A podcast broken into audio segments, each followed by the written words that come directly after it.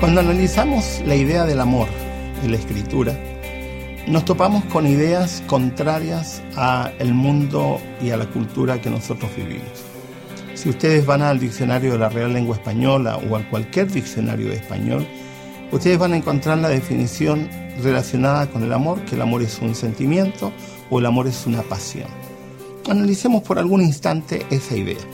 Supongamos que el amor sea un sentimiento. ¿Qué características tienen los sentimientos?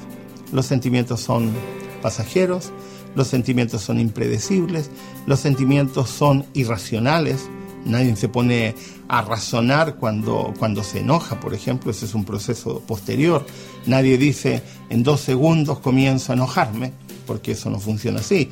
Las antipatías, por ejemplo, que es un sentimiento, no son racionales, de pronto nos cae mal alguien y no tenemos idea por qué.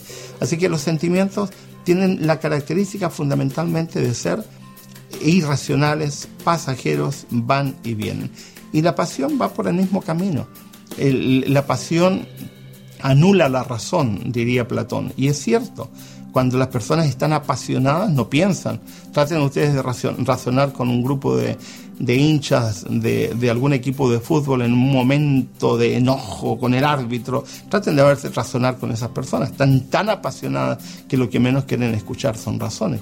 Así que la pasión y el sentimiento tienen una característica común, que son totalmente irracionales.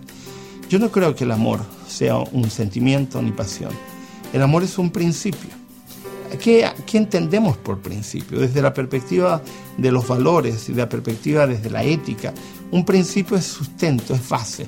Es como las bases de un edificio. No se ven, porque normalmente no vemos las bases de un edificio, pero sabemos que están allí porque el edificio permanece en pie. Sobre las bases nosotros construimos. Así que vamos a decir que el amor es un principio sobre el cual se construyen las emociones y los sentimientos. Por lo tanto, vamos a decir que el amor es todo lo contrario del sentimiento. El amor es una decisión.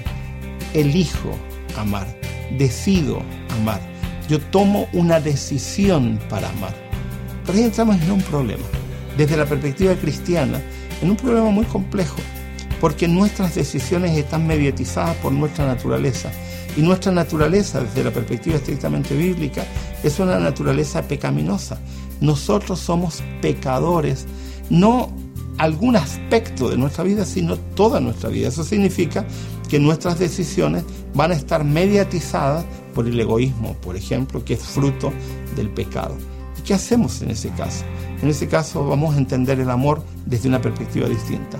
El amor sigue siendo una decisión, pero el amor para que sea real, para que se manifieste realmente, necesita de un milagro, del milagro de la presencia de Dios.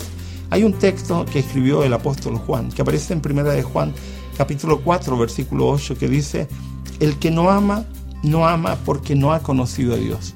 ¿Por qué? Porque Dios es amor. Dicho de otra manera, Dios es amor los que van a amar son aquellos que se vinculan directamente con Dios. Por lo tanto, amar es en primer lugar conocer a Dios. Dios nos va a dar la potencialidad, nos va a dar el poder, nos va a dar el, don de amar. Porque nosotros somos personas que estamos de alguna manera impactados por una situación que no tiene nada que ver con decisiones que nosotros tomamos porque recibimos la herencia pecaminosa. Pero cuando aceptamos a Jesucristo y vamos donde Dios, entonces Dios produce en nosotros un milagro.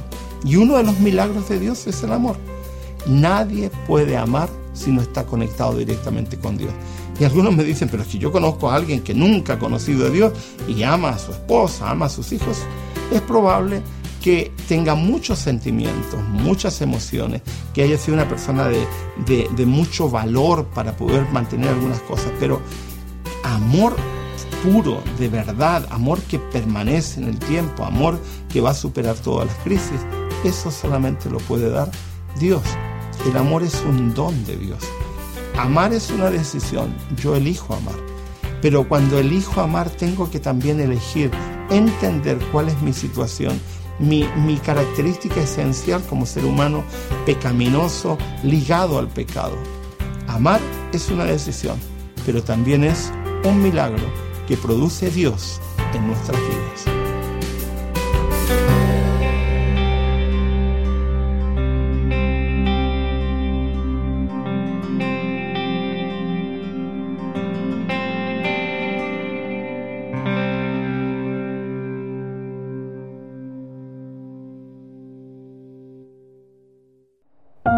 Producido por hopmedia.es